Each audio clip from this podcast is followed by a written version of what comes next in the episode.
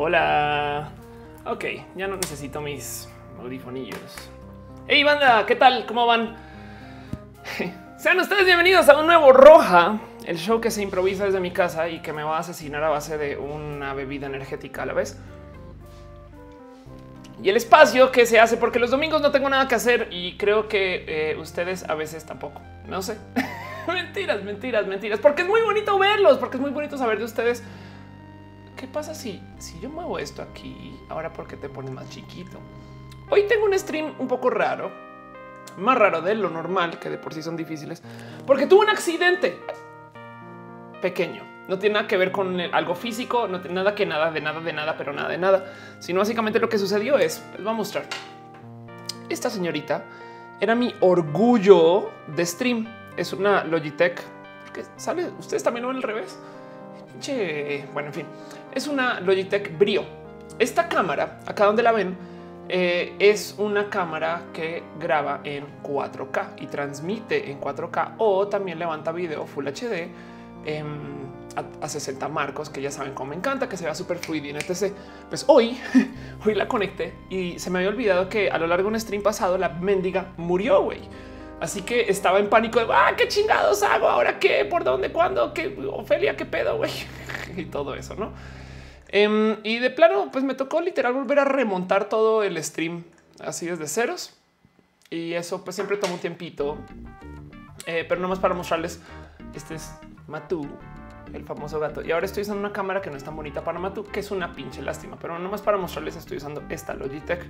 Sí, tengo cámaras bonitas, eh, tengo capturadora y tengo otro tipo de eh, software y hardware que puedo usar, pero no era ni el momento, ni la hora, ni el tiempo para ponerme, sentarme a configurarlos. Entonces estaba como en eso. Hasta pensé, ¿será que no hago stream? Y dije, no, más bien la chingada, vamos a hacer stream.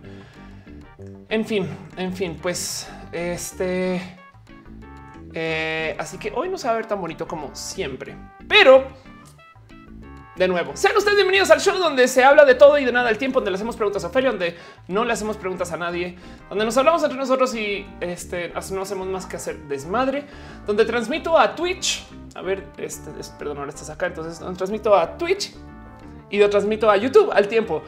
Ayúdenme de paso a tuitearle a la gente que quieran compartirle que esto está al aire porque luego la banda luego me dice ay nunca me notificó la chingada Ophelia qué pedo que hago no sé qué hablar de estas cosas. Em, recuerden que no tengo siempre tiempo de sentarme como yo produzco esto sola entonces no tengo tiempo de sentarme y literal monitorear y escuchar si la mezcla de audio está bien o mal. Em, así que estoy completamente en sus manos para que me digan Ofelia se escucha de la chingada Ofelia deja de molestar Ofelia aprende a hacer streams Ofelia olvida hacer streams y esas cosas entonces si no ven y no escuchan bien este eh, compartimos la culpa a todos, como ven. en fin, Hola Miguel de Nazaret, un panzón más. Hola Sam Takoyaki, soy Edo. ¿Cómo vas Edo? Hace rato no escucho de ti. Em, hola Edja 3170 y en YouTube está Pati Pichardo. ¿Cómo vas? Pati, mañana tienes un día muy especial. Eh, más te vale estar muy listilla. Furry Weekend Witch Crowd. Qué bonito nombre. Hola G. Eduardo, yo salís, Vero Hernández, André Quiroga, Miguel Macías, quien dice que todo se ve y se escucha muy re bien. Qué bonito, porque yo la neta estoy que aviento mi brillo por la ventana que es una lástima. La verdad la va a pasar por garantía a ver qué me dan y qué no me dan esas cosas. Pero, pero, em, bueno, ¿cómo van? ¿Cómo ha pasado su fin de semana? ¿Cómo sucedió su semana? Estas cosas. Hoy, ahorita, de hecho, justo miren, hoy no traigo tema en particular, más allá de un tema que quería hablar eh, que está sucediendo en este momento. Como que lo tenía medio así de oigan, será que vale la pena hablar de esto? Saben, como que en algún momento y resulta, resulta, ah, chinga madre. Resulta que, eh, a ver, un momento, tengo que arreglar esto. Me pasa por montar todo el último segundo, ¿no? Ahí ven, aquí estás. Resulta que esto está pasando ahorita. Este show se va a volver bien pinche difícil porque está eh, sucediendo al mismo tiempo que Game of Thrones. Pero ahorita está pasando esto, güey. Esto es un error en HBO Go que, de plano, a ver, no les voy a decir algo porque estaba scrolleando por el tema eh, no es un error de HBO, en Latinoamérica. Chingos de banda, bueno, no chingos, pero algunos sí los vi este, tuiteando de que no se puede, no? Y de hecho, vean esto aquí, ok, aquí estamos en portugués. Hay que mejorar los servidores. Eh, Misael Trujillo, no ya dice ya voy a cancelar el pinche trail a la verga. Este dice eh, si que está caído otra vez. El Chivas TV gringo. En fin, el HBO. Mira esto. Ah, bueno, no. Aquí alguien que me la cago con su clave. Eh, entonces, este tipo de cosas, em, la verdad es que primero que todo, no solo está sucediendo ahí en México, sino hay un chingo de gente que se está quejando. Oye, güey, qué pedo, no? Y, no saben la cantidad de veces que he visto que esto pasa. Es, es una cosa completamente absurda acerca de cómo eh, lanzamos productos y ahora que dependemos de servidores, porque a ver, cuando tú tienes una teledifusora, o sea, o estoy hablando de, antes, lo que hacías es que enviabas la señal y el que la pueda sintonizar la recibe. Entonces tienes un punto de envío. Pero ahora que trabajamos en el Internet tenemos el problema que los servidores tienen que verificar contra quién recibe y quién no recibe. Y, eh, pues la idea es básicamente controlar todos los paquetes de información, por no ser más técnica con el tema. Em, y, justo el, punto es que eh, por consecuencia, mientras más gente te consuma tu producto, más servidores necesitas. Hace sentido. Yo sé que cuando estoy súper mega turbo simplificando las cosas, pero por ejemplo, en Sims Online eh, Fail, a ver si esto todavía eh, aparece con esto. Em, aquí les va. cuando lanzan los Sims Online, por ejemplo, para la gente que no, todo el mundo, yo sé que no todo el mundo juega los Sims y no ubican eh, básicamente salen y este, ah, perdón, esto es, esto es otro, otro fail. No son los Sims, es este Sim City. Gracias, gracias cerebro por aquí. Vean cómo lo busco. Sim City, primer resultado, epic fail. Güey. Em, lo que acabó sucediendo, aquí está todo lo que no funcionó con el lanzamiento de Sim City, es que básicamente estuvo eh, eh, primero que todo el juego solamente corría enteramente en línea, pero cuando lanzó tenías este problema donde siempre te decía, no, sabes que no me puedo conectar los servidores, por favor, inténtalo nuevamente. ¿Qué está pasando? Pues que eh, en esencia eh, contratamos tantos servidores ¿no? y tenemos tanta capacidad y simplemente no estamos listos para la horda, para el hit que fue em, hacer este servicio. Ahora, los entiendo por un lado, pero el otro lado es, Güey, no manches. Y, esto me, despertó un chingo la duda porque, a ver, HBO, Profeco. Em, mucha gente se está quejando ahorita con el mierdero de que no lo pueden consumir eh, y se estaban quejando con Profeco. No, los que no saben o los que están en el exterior o los que están, no, eh, básicamente Profeco es esta entidad que es la, la Procuraduría Federal del Consumidor quien se encarga de asegurarse que quien entrega un servicio eh, básicamente sea responsable de, por lo menos de por lo menos por lo menos de entregarlo como lo promociona. Em, y en este caso, pues la pregunta es: esto no es al, esto es algo que con lo, que le podemos pedir a Profeco que nos proteja. No, esto, o sea, este, este tipo de problemas es algo.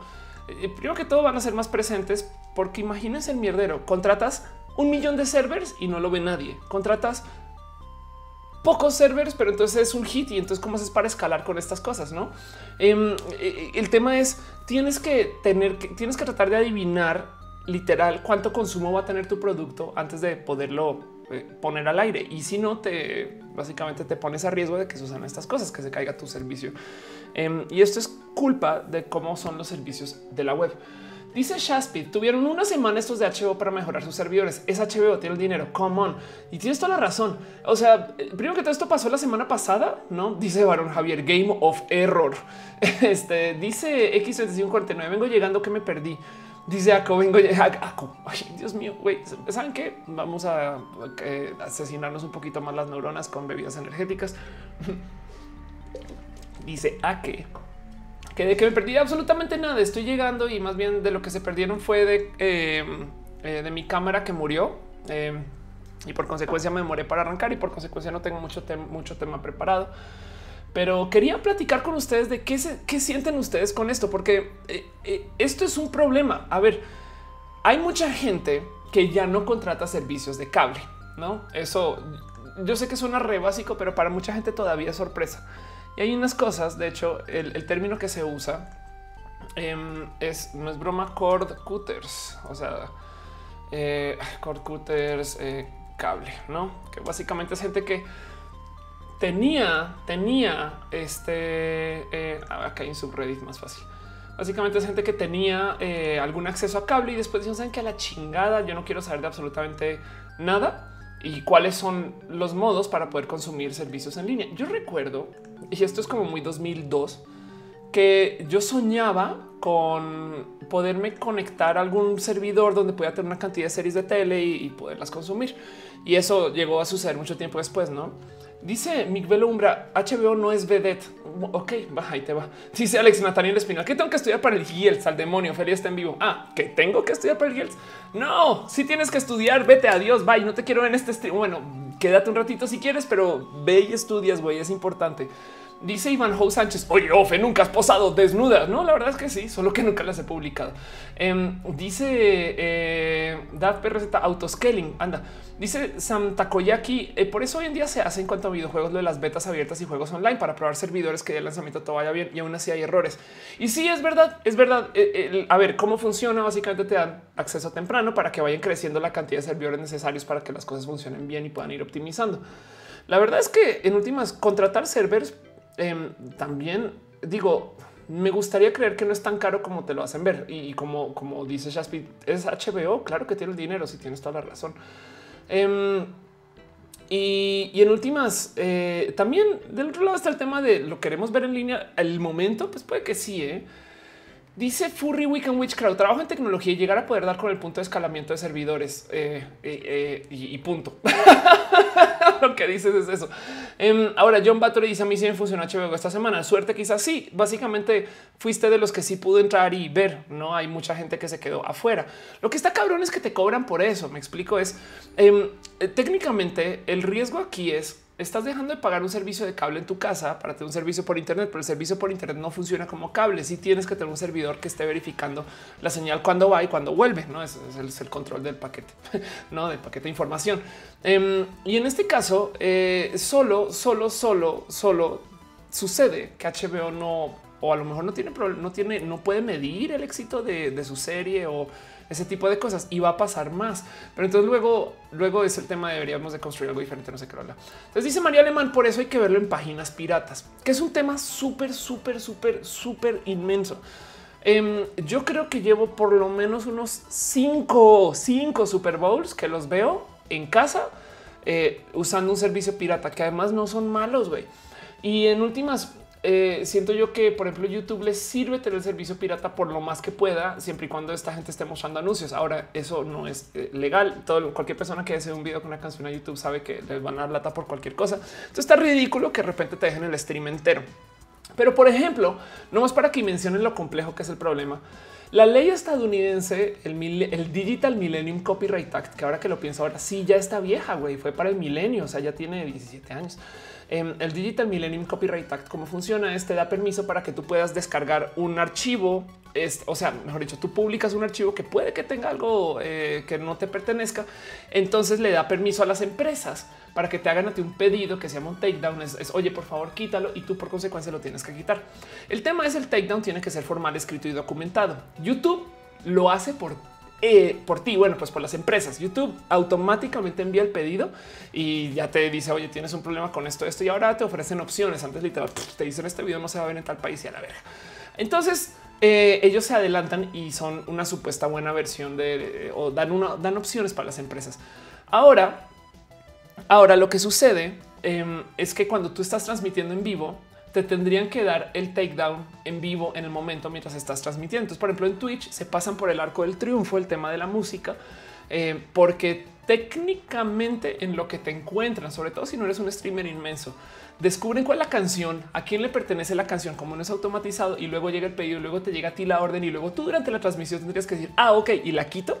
Eh, toma tanto tiempo que ni se preocupan. En Twitch mucha gente pone música sin pedos, casi que por eso. Ahora, por eso es que cuando pones música en vivo, luego cuando la quieres poner en la reproducción, eh, si te dicen no, no, no, acá sí tenemos problemas. O sea, claramente saben que hay música que no es legal. Em, y en eso, eh, este eh, hay que lidiar con que, pues, de cierto modo nos están supervisando o, hay gente que está viendo este tipo de cosas. Cuando hacen una transmisión de eventos en vivo, justo ese es parte del problema, que en qué momento, o sea, con lo fácil que es levantar un stream en 10 mil servicios, es muy complejo jugar eh, este juego que no sé cómo se llama en español, pero en inglés es Guacamole, donde salen eh, los topitos y los tienes que ir aplastando, ¿no? Entonces es como jugar como adiós stream, pop, sale otro, adiós stream, pop, sale otro. Y lo que decidieron hacer, que me pareció re listo, fue hacer un anuncio de no, vamos a hacer un stream. Y el stream es un stream de así como la entrada a los Óscares, que no tiene nada que ver con el stream que tú sí quieres ver. Entonces, cuando tú lo googleas y lo buscas, aparece el stream oficial que está bien posicionado y es más difícil de encontrar el stream ilegal, que de todos modos todos lo vamos y lo encontramos.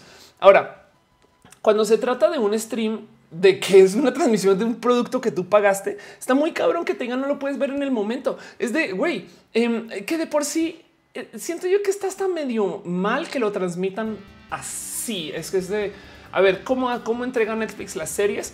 Toma estos cuatro episodios, tres o dos o hasta uno. Ya lo pusimos, pero como lo consumes, está en nuestro server que no, este, no se está transmitiendo en tiempo real. Hace sentido. Es ya lo pusimos todos y, y ahí te va a ver si lo quieres bajar.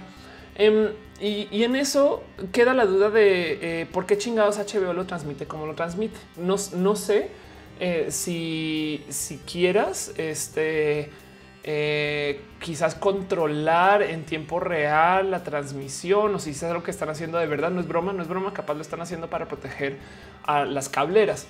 Dice este Andrés Frías, la piratería es la muerte de la televisión. Bueno, sabes que al cine, ahora el cine lo, en cine lo que se iban a hacer es, mira, puedes tener la peli pirata, pero nosotros te vamos a dar calidad y te vamos a dar una experiencia. Entonces por eso ahora en cine tú vas y te están vendiendo, ay, 4DX, que me rombleara la silla, güey. Pasan cosas así. Em, eh, como que ellos te dicen, oh, y tienes estas pantallotas, cosas que son más difíciles de tener en casa y que tú a lo mejor dices, va, güey, ok. Y eso se supone que debería de obligar a, los creadores de contenido a hacer películas que sean de por sí experiencias y no exactamente películas que valgan madres donde las vayas a ver, que son las más pirateables. Em, eso, eso en últimas eh, fue una solución, pero igual es problema. Dice Shaspit, siempre he pensado en eso, pero el copyright aplica cuando YouTube se guarda transición y se convierte en video. Bueno, en YouTube funciona así. YouTube, cualquier persona, o sea, si tú, a ver, si tú compones una canción eh, y tú ves que de repente Juan de las Pitas subió un video y usó tu canción de fondo, pinche madre, güey, qué pedo contigo, qué te pasa. Tú puedes ir a un servicio de YouTube y decirle, oye, Juan de las Pitas está usando mi canción y le mandan el takedown request. Si no está en Estados Unidos, igual se lo pone eh, o se están aplicando ley en eh, gringa para una cantidad de lugares diferentes. Bueno, va, pero este Igual el, bot de YouTube es más entretenido. Lo que hace es que verifica y no es broma, marco por marco cada cosa que vaya subiendo. Entonces, si tú subes, por ejemplo, no sé, una Spider-Man, él va a verificar marco por marco de algunas escenas en particular contra una base de datos que tiene de películas y, de canciones y de una cantidad de cosas para ver si de puro chance hay match. Si hay match, pum, te pone la banderita de oye, güey, creo que estás usando algo, estas cosas, no sé qué. Eh, que les digo de paso, Ofelia, tú, porque me han preguntado, Ofelia, pero si tú haces Canvas, Canvas está lleno de referencias a todos lados. ¿Qué hago yo? Yo acelero las pelis eh, a un porcentaje eh, muy cercano al porcentaje real o acelero el audio también de las canciones o, o, las saco un poquito de marco para que no haga match. Otro truco que hacen muchos es que literal le dan flip para que la imagen pues es una imagen completamente diferente, pero pues sigues viendo la misma peli, no solamente que de por sí ya cuando le haces flip, yo creo que ya le estás dando la madre a la, peli original. Entonces ahí como que dicen, güey, ya la deformaron tanto que igual para qué sirve decirle que está usando una película que no le pertenece. Em, y, en eso, este em, justo el tema es eh, YouTube cómo te controla. Dice Miguel de Nazaret, Twitch silencia las partes donde está la canción. Exacto. YouTube, de hecho, hasta ahora te da chance de no solo silenciarlas, sino reemplazarlas con otra. Que wow. María Alemán dice no importa, las leyes las hacen todos los que lo tienen. Además, no le hacen daño a nadie. La fama que han tenido series como esta, Andrés Frías, es por la gente que en más del 90% lo vemos en páginas piratas. Y, es, oigan, ¿les parece caro HBO Go a, estas? De paso, es como porque la otra cosa que va a pasar es que HBO tiene su HBO Go y luego resulta que Paramount va a tener su Paramount Movies online y luego resulta que Warner va a tener su Warner's Exclusives, ¿no? Entonces estás pagando nueve veces lo que antes era eh, varios canales en una cablera para y los estás pagando todos por aparte, que no me parece tampoco. Digo, si son baratos puede ser bueno, si no, si digo, oye, esto está un poco rudo eso. ¿Qué hace falta?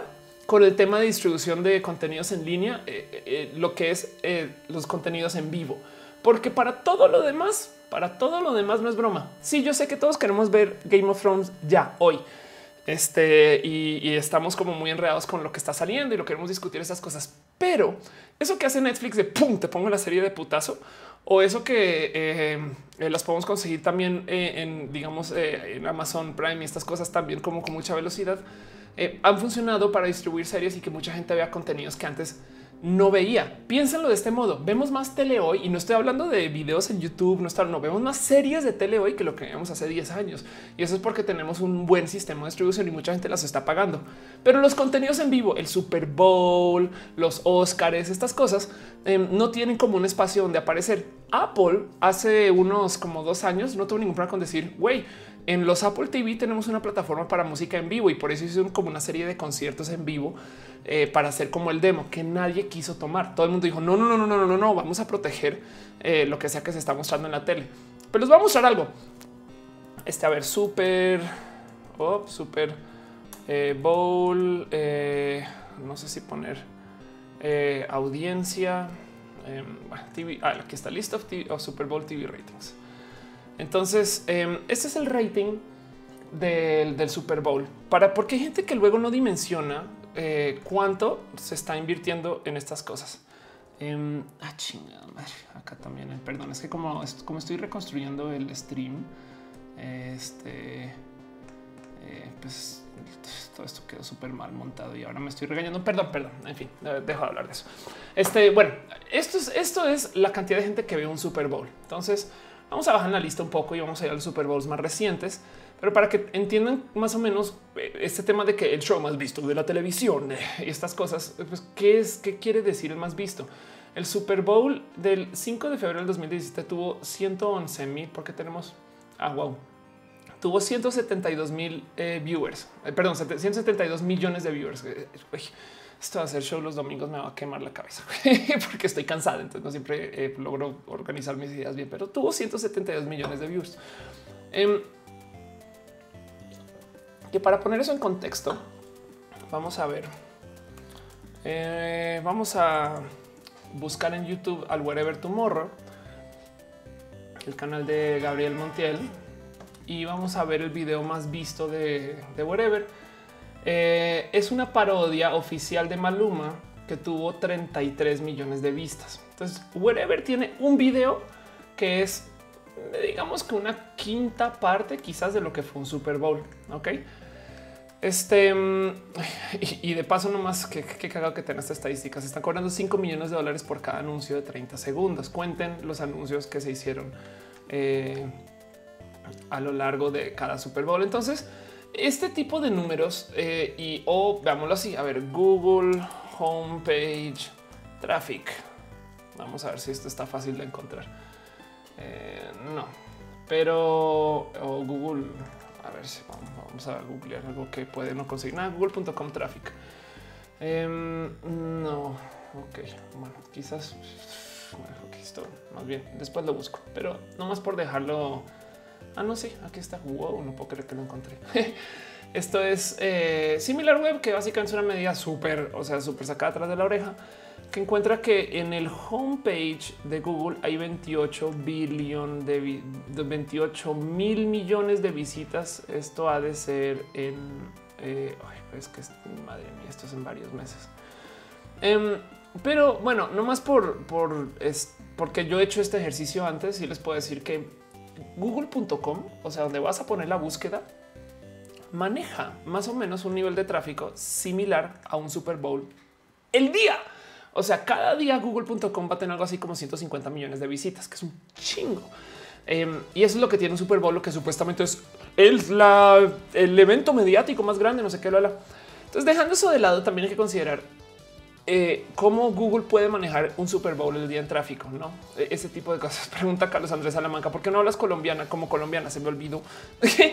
Eh, dice a que van a terminar vendiendo paquetes de HBO Go Plus más Paramount Plus más, Rosa de Guadalupe a conveniencia. Origina es que sabes cómo se llamaban esos paquetes, güey. Eh, cableras, güey. Es que el tema es y a mí siempre me molestó. No es broma. A mí siempre me molestó como, eh, como las cableras tenían eh, selecciones de canales que, a nadie le, o sea, estaban armados. Yo no sé por quién, güey. como que aquí me encontré unos, no como que eh, este, esto lo agarré así como al azar. Esos son todos los canales que te ofrecemos con el paquete, no sé qué, la chingada, paquete deportes, paquete noticias, paquete niños, no sé qué. Y yo siempre decía, güey, a la, chingada madre, güey, yo no quiero tener todos esos canales, yo solo quiero tener estos dos. Pero ahora me cae el 20 de la súper mega mala idea que es eso, porque es cada cual me va a querer cobrar por aparte las cosas, güey, es de no mames. Em, dice Verde Martínez, ¿cuál es el video más visto de PewDiePie? Vamos a hacer ese ejercicio. PewDiePie. Ahora, que conste que esos son videos de youtubers, porque luego si vas y mides este videos de gente que está en música, pues te llegas a otros números. Pero bueno, el video más visto de PewDiePie para hacer el cálculo funny montage tiene 78 millones de vistas. Ok, 78 millones de vistas. Eh, pues es más o menos mal contados medio Super Bowl. Ok, entonces eh, qué pedo con Pews. En fin, entonces esto pasa, no es, es dimensión que el Internet es tantas veces más grande que eh, la tele y que además, además en el Internet tenemos un problema donde como enviamos la información, usamos un protocolo que tiene que verificar que el paquete de información que se envía luego tiene que verificar si lo recibió y quién y dónde y en qué país. En vez que cuando tú haces una gran transmisión, por ejemplo, de radio, una radiodifusora, solamente envías ¿no? y el que lo pueda recibir lo recibirá, lo cual hace el manejo de hardware eh, muy diferente porque tienes tú que saber más o menos cuánta gente te va a sintonizar esas cosas. Em, dice Checheche 1989 Dish en el canal CMAX pasaron Game of Thrones y sin pagar de más. Wow. Um, Furry Weekend Witch Crowd dice quería tu opinión sobre algo que me está pasando en este momento en mi vida. ¿Me ayudas? Pregunta sí, sin, pedos. Para eso es este stream. Um, dice André Quiroga ¿qué tanto afecta a los youtubers el uso de programas para bloquear la publicidad como AdaWay o AdBlock? Si es un youtuber, la verdad es que muy poquito, porque la gente que usa bloqueadores de publicidad son muy poquitos. y aún así, para los websites más pequeños, eh, eh, pues tienen que de cierto modo sí controlar un poquito que güey es que la neta sí representas tanto de nuestros ingresos.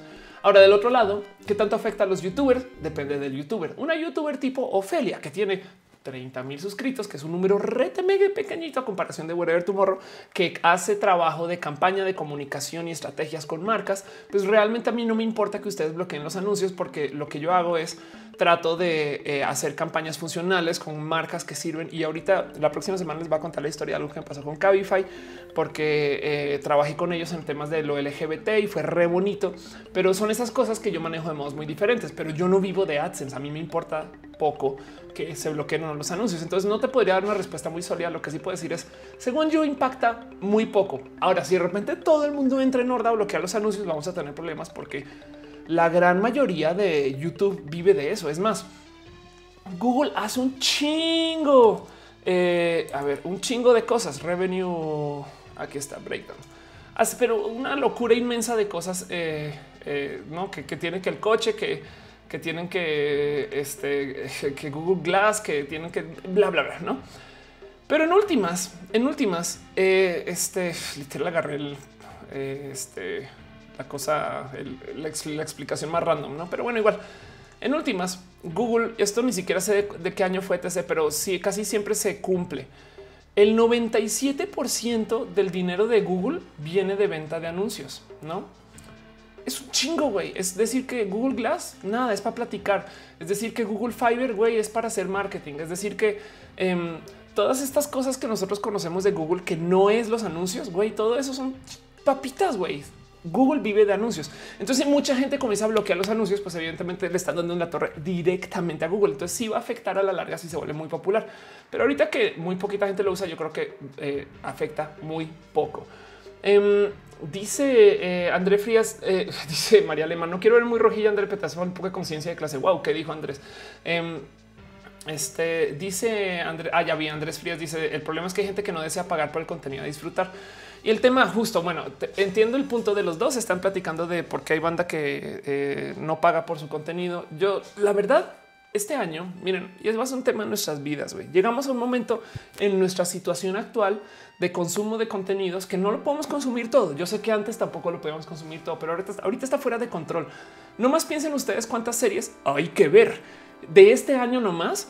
Eh, por lo menos se me ocurren tres o cuatro que están en Netflix, luego películas que hay que ver, luego eh, si de repente imagínense a alguien que está saliendo de su adolescencia ahorita y dice, ay, Yo no sabía que Marvel hizo tantas pelis porque vivía bajo una roca y las quiere ver todas, güey. Por lo menos tiene 15 pelis enfrente y esos son pelis, videojuegos, libros, este, hay, eh, actividades que te, no, no, es que ahora resulta que todos mis amigos hacen stand up, no? Hay tantas cosas por consumir que tenemos que comenzar a elegir, eh, pero elegir un chingo, güey, no? Y, el, enfoque se trata de decir no de lo cual quiere decir que lo que vamos a hacer todo el día es decirle yo no quiero ver esta serie, yo no quiero ver aquella serie, yo no quiero tal. Les doy un ejemplo. Yo no había visto Black Mirror. Ofelia Pastrana no había visto todo Black Mirror hasta hace dos semanas. Yo me había dejado pendiente la última temporada porque estaba haciendo tantas madres. Em, dice Mick Velo Umbra. Yo tengo YouTube Red. Eh, funciona bonito YouTube Red. Em, dice María Alemán Orange is the New Black. Este sí hay un chingo de series. Entonces no solo está el tema de tengo el dinero para comprarlas todas, sino no tengo el dinero para consumirlas todas.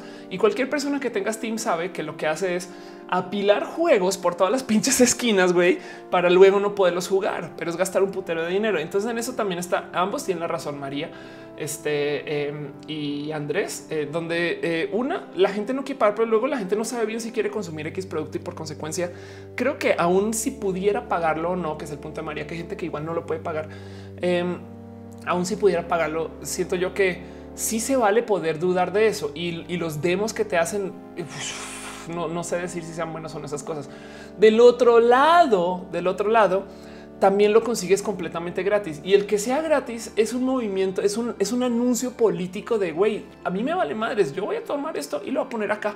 Porque lo que te dicen las personas hardcore que están detrás de la, o sea, digo, la gente que está apoyando el, el sistema como de anarquía digital, lo que lo primero que te van a decir es, güey, piratería es solamente copiar un archivo y nadie sale herido, entre comillas robo es quitarle el archivo. O sea, si yo, si yo copio un disco y por consecuencia ya nadie más lo puede tener y en esa copia luego se la lleva mi primo, güey, me han robado a mí.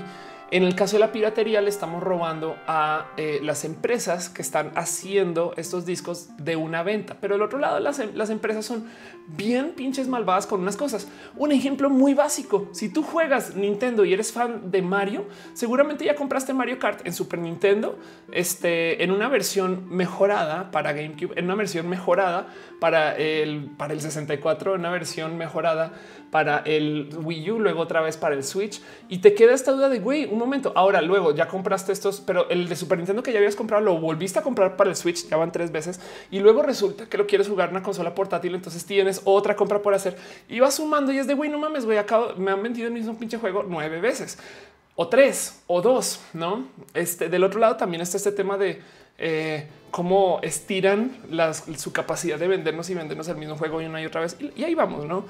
Em, dice eh, Miguel Umbra acerca de YouTube Red funciona bastante bien, sobre todo la parte donde te guardas un stream grabado seis horas para ver y oír en la carretera. Ándale, Netflix, por ejemplo, comenzó a darte chance de que descargues las pelis para que las tengas en el disco duro local. Yo pensé que eso iba a mega disparar la piratería, no porque si vas el archivo así está en un formato como propietario de Netflix en últimas, igual y capaz si lo puedes sacar de tu disco duro para otra cosa, pero como que no, eh. Dice em, este, dale caro tres meses de sub. Ya no manches, qué pedo. Un beso, caro. Gracias por ser la sub. Dice ah, que también pasa con Mario Ron. Dice la, la Tutix que si vi Transparent, no lo he visto, pero lo ubico re bien. Eh, dice Paula Navarro, como cuando filtraron la última temporada de Orange is the New Black. Ándale. Otra de las cosas es en el tema de compartir. De cierto modo, hasta nos gusta un poquito compartir cosas cuando son así de esta índole. Ahorita la gente está requete loca por con el trailer de Infinity Wars porque, porque no lo publicaron, sino que solamente lo mostraron. Y eso deja muy en duda el, o sea, güey, es porque lo vi en una zona súper secreta. Ahí les va para que lo puedan ver estas cosas. No eh, dice Reina Ninja está cifrado con AS 257, lo que bajas de Netflix. Ándale. Entonces sí va a ser un poco difícil eh, lograr con wow. Ahora que lo pienso, qué cabrón que eh, un iPad pueda manejar ese tipo de cifrado para poder reproducir esos archivos. Qué chingón, qué bonito. Em, que eventualmente algún día eso será descifrado. Bueno, eh, dice Víctor Zul en la app de Netflix de Windows 10 puedes ver contenido en offline en tu PC. Anda. Em, dice este eh, John Battery. El claro video ofrece el mismo servicio de HBO, pero funciona. Bueno, vi en Twitter. No sé si alguien más eh, consume claro video. Vi en Twitter gente diciendo sí, aquí está sin pedos, güey. Ahora puede que funcione porque todos aperramos el servicio de HBO Me explico. Em, cuando yo vivía en Santa Fe, que es una zona de la Ciudad de México, para los que no están en México, que está más o menos lejos de donde yo estoy ahorita, había un proveedor de servicio de celular que no era el mejor proveedor de la ciudad, pero como muy poquita gente lo usaba, tenía el mejor 3G de la zona que era Usacell en ese entonces. Entonces, ahorita todavía soy cliente de Usacell, ya cambiaron a la zona AT&T y me quedé con ellos, pero me recuerdo que el motivo de contratarlos era porque no mucha gente los contrataba en ese entonces y por consecuencia daban buen servicio. Dice Artlar, ¿sabes de alguna organización LGBTT para hacer activismo? Me gustaría participar. ¿En qué ciudad, eh, Art?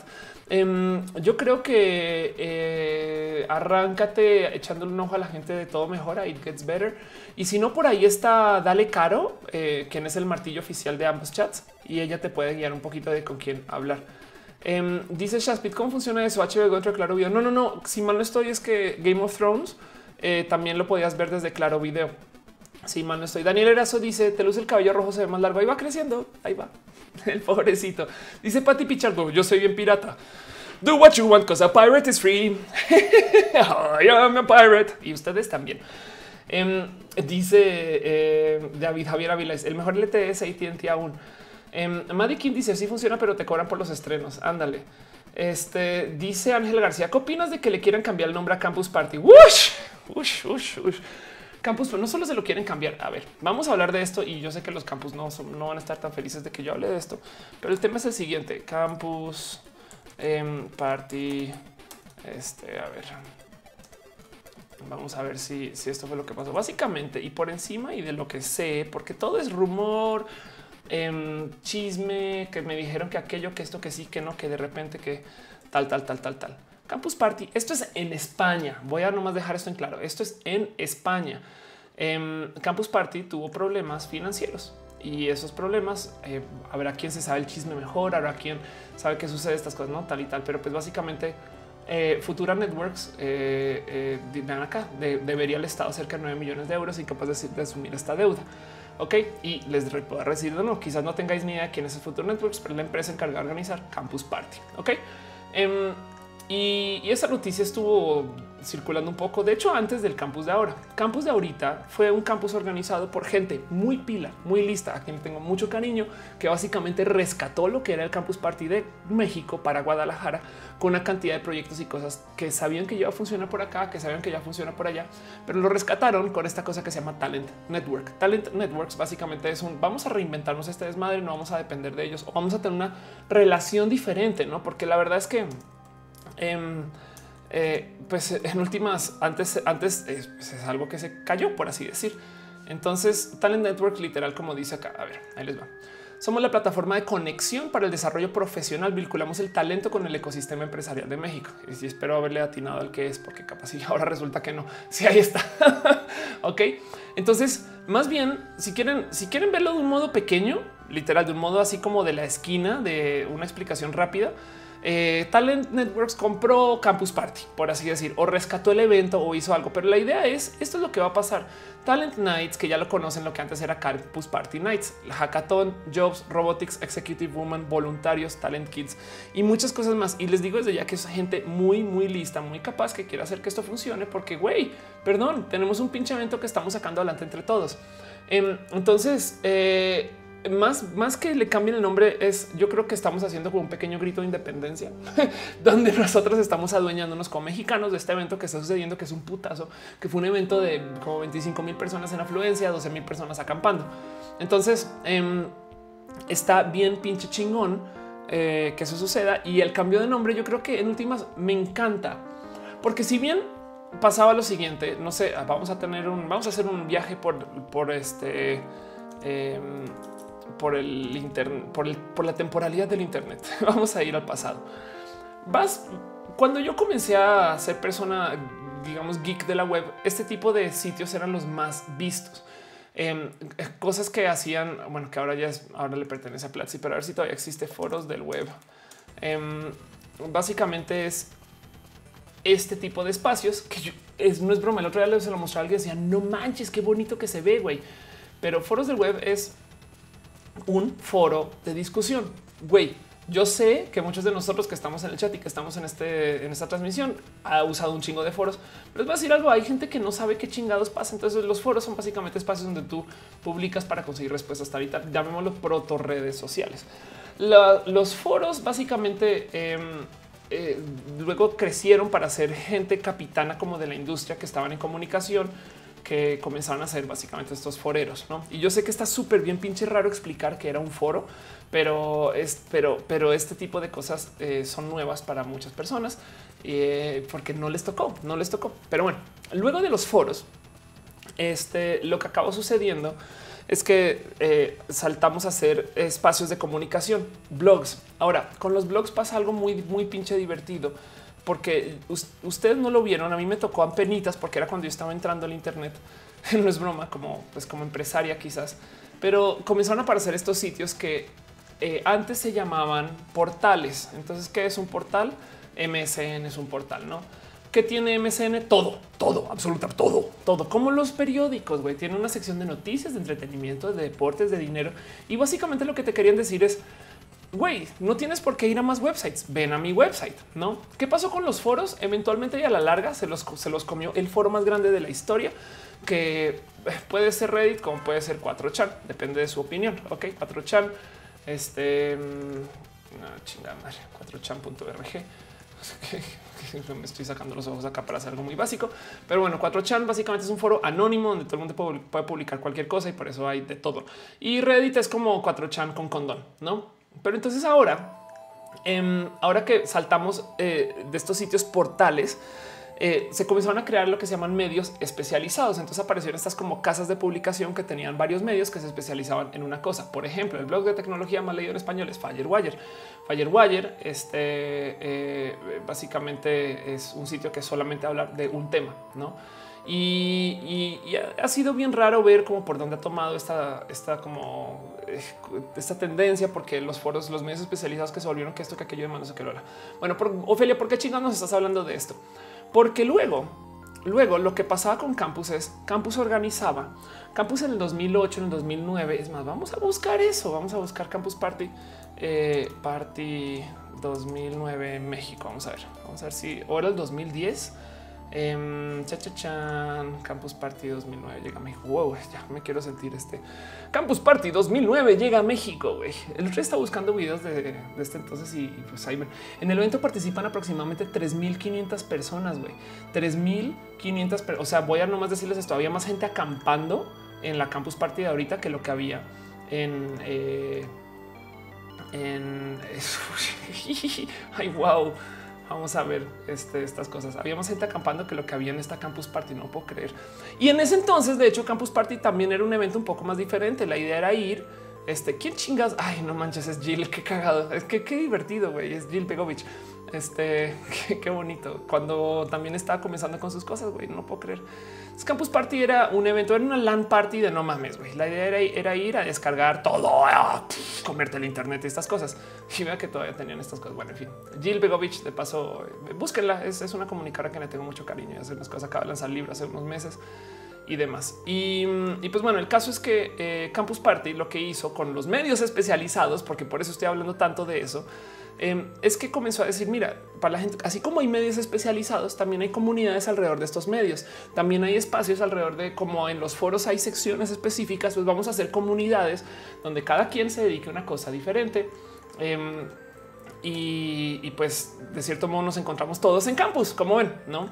Entonces Campus era el evento de las comunidades y se inventaron un sistema que siempre me pareció requete malvado para publicar eh, y para llevar gente al evento, porque lo que hacían es te damos una esquinita en un escenario para ti, para tu comunidad y tú trae a la gente de tu comunidad. Como ves, entonces tenían marketing gratis, tenían voluntarios y además tenían este a gente eh, que eh, pues debería estar cobrando por sus entradas para, para dar contenidos, pero como era para su comunidad, entonces no cobran por eso. No me explico. Es como que te damos nosotros este sistema para rematar los mendigos conseguían patrocinios de gobierno y además estos lo pagaban en su mayoría telefónica y luego te cobraban entrada. No manches. Entonces, este mm, eh, Campus Party básicamente comenzó siendo este rubro de eh, estos escenarios para comunidades y hacían retos de comunidad y hacían espacios solo de comunidades, etc. No, ya, ya ven por dónde voy.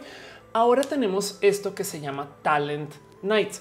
Talent, Talent Party de existir o estos eventos lo que busca es, en vez de crear las comunidades, que básicamente es yo soy un espacio, doy publicación para una comunidad en particular, estamos buscando que cada quien brille por su propia cuenta y en que cada quien brilla por su cuenta se pueden hacer equipos multidisciplinarios de una cantidad de cosas porque bajamos la resolución de lo especial de muchas personas, una comunidad a una persona que tiene talento, donde todos son esa persona.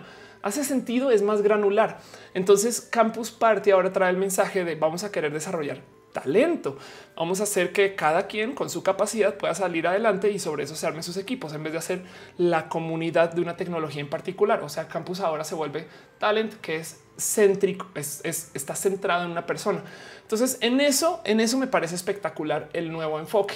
Vamos a ser honestos con esto, decir, yo les va a tocar recobrar y levantar las cosas que hacían desde antes. No, no, no, no va a cambiar este tan de la noche a la mañana y tampoco se trata así de hacer rockstars a todos pero yo creo que por ahí va. Pregunta, eh, ¿quién preguntó? ¿O lo borraste? Em, lo borraste, lo borraste. Bueno, alguien preguntó que si esto, este, dice Jamoncito, el viaje temporal. Si alguien, bueno, perdón, lo vi, pero ya lo perdí, que si se va a mantener solo en Guadalajara. Em, eh, bueno, más bien, este, perdón, más bien eh, depende de dónde se puede hacer y depende de cómo se puede hacer, pero es un evento tan grande que no se puede ignorar su existencia. Ok, pregunta Mariana Silva em, si el tema de los blogs va a durar más o menos. Saben qué les voy a decir algo. Em, la gente lee menos lectura estructurada. Es un tema y yo creo que está totalmente atado justo a nuestra capacidad de, de tener tiempo de ocio para consumir eh, contenidos. No es yo me acuerdo de poder llegar a mi oficina, darme chance de leer todos los blogs, ventana por ventana, que había en una época que una, había algo que ya murió del total, que se llama el lector RCS, donde tú ibas a un sitio que te recopilaba las, las notas más bonitas de todo lo que querías ver. Todo eso Reddit como que se lo comió un poco, pero hoy en día como que no hay tanto tiempo para sentarse a leer. Y yo sé que hay gente que sí lo tiene y qué cool, pero igual tampoco tenemos el ánimo. Y aún así, eh, por motivos que me cuestan mucho entender, igual la gente sí se da el tiempo de consumir contenidos en video. Y les digo algo, yo he discutido esto con un chingo de youtubers, yo he hablado eh, un poquito en público de esto también, pero es un fenómeno que siempre me ha llamado la atención. Es ridículo como hay gente que sabe cosas muy finas de tu vida como youtuber, Em, por comentarios que hiciste de lado. No es broma. Un video donde tú de repente dijiste, ah, es que yo siempre llego tarde a la fiesta y de ahora en adelante todo el mundo, todo el mundo sabe, güey, que llegas tarde a la fiesta. No sé qué, lo, sabes? Es como que la gente se vuelve, le, te pela mucho, que está muy bonito, pero cuando lo publicas en escrito, la gente no lo retiene o pasa por una noticia más. Y esto estoy súper generalizando y estoy tomando en cuenta que eh, me estoy inventando una conexión falsa con algunas personas pero sí me cae el 20 que cuando los contenidos están en video, sobre todo Mari que está preguntando por el tema, em, cuando los contenidos están en video, la gente está pelando. Eh, cuando están en escrito, eh, no sé si ya no es, ya no, yo, yo dejé de leer un chingo, de hecho. Em, no sé si, si no da como este como ancho de banda para estar como manteniendo tantas cosas en RAM, sobre todo cuando son datos así específicos. Entonces he aprendido que la gente conecta más cuando los contenidos están en video. Yo Ahora, todas las mañanas, tengo mis tabs con todos los videos de YouTube de todo lo que tengo que ver y encima de eso con los videos de análisis de las cosas que no he podido ver para por lo menos saber por dónde van. Entonces, em, en últimas, yo le tengo muy poquita fe a los textos, eh, a todo lo que se ha escrito, le tengo muy poquita fe a los contenidos que se demoren mucho en publicar y entiéndase es vamos a hacer una revista. Güey, la revista es escribes el pinche artículo un mes después, todavía no es publicado. No mames, güey. Sí, ya lo tuiteaste, ya avisaste, ya no sé qué, a qué horas, güey. Yo salgo en revistas eh, esporádicamente, pero pues por lo menos este año tengo unas como 12 apariciones cada vez cuando sale, yo tengo que ir a buscarla. Entonces voy al Sanborns, espero, a lo mejor está aquí, pero resulta que ah, no es la de la semana pasada. Luego la tengo que ir a no sé qué. Hubo dos casos en particular donde me tocó escribirle la casa de publicaciones. Güey, mándamela porque no la pinches encontré. Y eso es yo que salgo en la revista. Es como ¿En qué momento salió esta leyenda? ¿Y, por qué discutimos esto? Pues porque aparecer en una revista, en un spread, por ejemplo, en Cosmopolitan, es un chiste 400 mil pesos para una marca, es un putero de dinero. Entonces ellos te lo venden como si fuera así, algo así súper masivo, pero es tan difícil de consumir. Volvamos al ejemplo de HBO Go, es güey, claro que muchos anunciantes quisieron poner su dinero en los anuncios de HBO, pero güey, si HBO te hace difícil, no lo vas a consumir. Em, entonces, este, eh, eh, ese tipo de... Eh, de, cosas me hace pensar que es, yo no me la apostaría como generador de contenido para escribir, a menos que sea para alguna índole personal. Y eso, eso puede ser algo muy mío y puede ser algo muy de mi nicho y puedo ser que me estoy, estoy decayendo al, al youtuber que no se educa, saben? O sea, también no voy a, no voy a, no quiero dejar de lado que hay gente que lee un chingo y que yo aquí me estoy inventando que la gente no lee. O sea, no me miren y lo voy a decir. Nunca me crean todo lo que yo digo en mis videos, por favor. Este, pero dice Jesús Wisdom eh, Atom Hollywood que hay de podcast versus videos. Ah, bueno, y eso es algo que yo aprendí trabajando con los youtubers justo acerca del ritmo de publicación Parte del motivo por el cual Yuya es un éxito es porque sus videos están ahí y mucha gente no sabe, no sabe. Yo sé que nosotros que estamos eh, un poco más en el rubro de consumo de contenidos, eh, puede que si, están muy al tanto, mucha gente no sabe que Yuya no está grabando videos siempre. Entonces ven un video de hace un año y piensan que es de ayer y se lo comentan. Em, o hay gente que, que, entra y ve sus videos desde antes. Entonces el tema de podcast y de cosas que son temporales y que están atadas a una fecha en particular, como lo puede ser este show, Em, no siempre le va a ir tan bien como un video específico de un tema que sea digerible hoy, en un año, en un mes o en cinco años. Em, eso ese contenido de hecho le llaman evergreen. Eh, y eso le funciona este requete re bien. Wow, Carla Aguilar pregunta sobre Sofía Guadarrama. ¿Por qué este tema, Sofía? He hablado con ella desde hace mucho tiempo. Ella es una, este, es una escritora trans y la quiero un chingo. Güey. Es una, yo la conocí desde antes que saliera del closet y no manches como amo cómo se lleva su actitud. Es una este wow, porque hablamos de Sofía Guadarrama. Qué bonito eso. Dice Daniela Valle: Siento una como no morir asesinado por tus coworkers o resolución de conflictos. Ay, Dios mío, porque eh, tienes, estás viendo Game of Thrones. Dani es una pregunta, ese tipo de cosas. Dice que Rankis 85. El éxito de Yuya se basa en la fórmula que dice guapuritas. Hola, guapuritas. se encuentra. Ah, no manches. Dice que se encuentra un mensaje subliminal que dice Join the Navy. Qué cagado, güey. Ya les dije, cuando muera va a ser por culpa de estas bebidas. Este dice Cuacarraquea, los podcasts una maravilla en el gimnasio, en los trayectos en Uber, en el transporte público. Hay algo, miren, les voy a decir algo. Parte del motivo por el cual llevo esto eh, es porque en últimas puedo, puedo, puedo hablar con ustedes, güey. Yo tengo muchas pinches cosas que hacer, pero no saben lo bonito que es entrar acá y ver que, por ejemplo, Patti Pichardo está. Este y, reconocerlos ustedes y saber y gente con, porque yo sé que nos vemos en Twitter también, pero esto es en tiempo real. Em, cuando tú haces contenidos que no conectan con, con, gente, sino es que estás publicando solo porque tus contenidos son la reverga, em, te metes más bien como, o sea, entras en competencia con gente que está haciendo contenidos estructurados muy formales en muchos espacios. Ahora sí compites contra la tele. Si no te importa leer el chat, es porque no te importa ser parte del chat. Entonces, em, en ese caso, la gente, o sea, es como algunas han visto un stream donde la persona que transmite no lee el chat y, es hasta bien pinche frustrante. Güey, eh, están preguntando en Twitch que si ya Muri fue reemplazada por un clon. Hacer que la teoría de los clones de Ofelia solo les voy a decir algo. Yo no sé si soy la original y voy a asumir que no, porque hay clonas por ahí en todas las esquinas. Y cuando nos vemos, siempre platicamos para ver quién podría ser y no hemos podido dar con quién. Volviendo el caso, volviendo el caso, dice Jos Guerra, salúdame. Hola, Jos. Este, em, yo, yo creo que eh, hacer contenidos para un blog está bonito si te das chance de hacer piezas estructuradas que puedas este, analizar, que en últimas generen algún tipo de impacto más allá de lo temporal. Porque cuando, y me ha pasado mucho, cuando yo voy a eventos masivos, Ophelia vale tres, de nada me sirve reportar, güey, no manches, acaban de anunciar tal juego por parte de tal empresa. Es de, güey, hay 10 mil millones de empresas que están haciendo eso. Lo que, lo que, y nadie, nadie está esperando así como ver la noticia eh, en chinga de algún Twitter o random. Em, yo creo que más bien, lo bonito de estar en redes sociales es que tú vas a redes sociales a ver gente y, de cierto modo yo vengo a las redes sociales a verlos a ustedes. Es como eh, este tipo como de plática y diálogo lo que lo hace importante y de paso interesante para mí. Em, entonces, eh, en eso, en eso, yo creo que acerca de las publicaciones, estas cosas, las que mejor les va a ir son las que sirven para cuando son atemporales, o sea, evergreen. Eh, dice Helios, enséñanos tu ombligo. Prometo ahorita lo enseño, eh, nomás para verificar.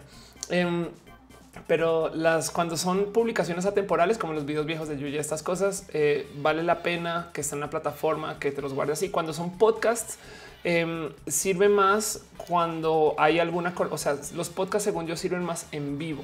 Ahora Nercor y todos los podcasts que yo he hecho en mi vida tienen más, se consumen más cuando no son en vivo que cuando sí. Pero la vida, la vida útil de un video de podcast como generador de contenido es de la temporalidad hasta que viene el próximo. Me explico, es como es raro, aunque yo sé que hay gente que lo ha hecho, que alguien de repente, ay, vamos a ver qué pasó en el Roja de hace un mes. ni yo recuerdo que hice de hace dos semanas, no? Este mm, y, en eso, este eh, eh, dice Tajani Piña, salúdame. Hola. Eh, cualquier persona con apellido Piña se merece un saludo de entrada. Entonces, em, los podcasts, la neta, neta, a mí me encantan porque son personales, te dan chance de por lo menos ver cómo piensa alguien más allá del, del, de la prepotencia que a veces es necesaria en tele de, o sean ustedes bienvenidos al contenido requete formal, de canal requete formal, de espacios súper formales, haciendo análisis súper formal de cosas que claramente no vamos a tomar el riesgo de decir palabras que no sean nada más que formales. Los podcasts son bonitos porque de repente ves que un güey dice chinga la madre se me olvidó y es dices güey a mí también se me olvidan las cosas. Pero del otro lado, em, este eh, yo siento que los contenidos como, generar, y es que le estoy respondiendo la pregunta a Mariana de, qué es mejor para escribir un post, eh, eh, cosas escritas o en video. Yo, yo creo que lo que más futuro va a tener siempre, por ahora, no siempre, por ahora, son los videos evergreen, digeribles, fáciles de forwardear Em, como lo que los videos que hicieron grandes a las personas que están ahorita en YouTube. Segundo, detrás de eso, los espacios en vivo como esto, Twitch y todas estas cosas que están pasando acerca de opinión, em, pero ser como el medio de anuncios, o sea, solamente decir pasó esto, bye, no? Em, eso le veo muy, muy, muy este poco futuro porque hay muchos espacios que tienen ese negocio. O sea, los periodistas eh, de, casas de periodismo, sobre todo que, traen algún tipo de sindicalización, estas cosas, em, em, viven de eso, de anunciar está pasando tal cosa. Bye. No, no te dicen más. Dice Gabriel Díaz, saludos. Hola, me encanta conocerte en Campus Party. Qué bonito que estés acá ahora. Dice Rey de Ninja, buscamos la conexión humana, la simplicidad, lo común es lo que nos conecta. Es verdad. Dice Cintia Kitty, hazte un refrito formal de video Cosmos. Estoy en eso. La idea es este, que Canvas se apunte un poquito más al tema de lo que es Cosmos Em, y bueno, dice Galigo, la conferencia que vas a ver en Tepic es exclusiva de la universidad, también abierta al público. Tengo entendido que es abierto al público, pero checa con el website de la gente eh, que me está llevando. Em, busca, eh, si no, ah, pregúntame despacito en Twitter y yo te doy el enlace. Y estoy casi segura que sí, porque alguien preguntó que si podía ir y creo que le dijeron que sí, pero no me creas porque no estoy tan segura. Voy a asumir que sí, porque me parecería lo más cool que sí y yo prefiero pensar en positivos. Dice Cody 314, eh, ¿estás pensando en hacer debates en futuras transmisiones en vivo? Yo eh, debería, debería de tener espacio para invitados. Lo voy a considerar. Este dice Fer González, siempre vas a estar de moda. Los videos no. Bueno, yo creo en esto. Yo creo en esto. Em, una cosa es tus contenidos, otra cosa eres tú. Y por consecuencia, lo mejor que puedes hacer siempre es dar de ti en todas las plataformas posibles, porque se trata de ti. Me explico cuánto me choca cuando agarran un youtuber, lo sacan de YouTube y es otra persona y de no mames, güey. O sea, todo este tiempo me hizo una falsedad. Sí, pues porque resulta que se estaba editando su personalidad. Me explico, se veía así súper ocurrente sus videos. Aquí resulta que es un güey así de hola, soy youtuber, pero me da hueva. No manches, güey, habla bien. Sabes, en tus videos hablas bien porque chingado no lo puedes hacer en vivo, porque nunca lo han trabajado en vivo. Em, y, en eso, este, eh, yo creo que, este, pues a lo mejor em, se trata un poquito de que donde sea que yo esté, yo voy a tratar de buscarlos a ustedes. Me explico, es como si algún día mañana no hay Twitch, sino tenemos VR chat, no sé qué, por Snapchat del futuro, lo que sea. Pues en ese caso seguiremos hablando de estas cosas, ¿no?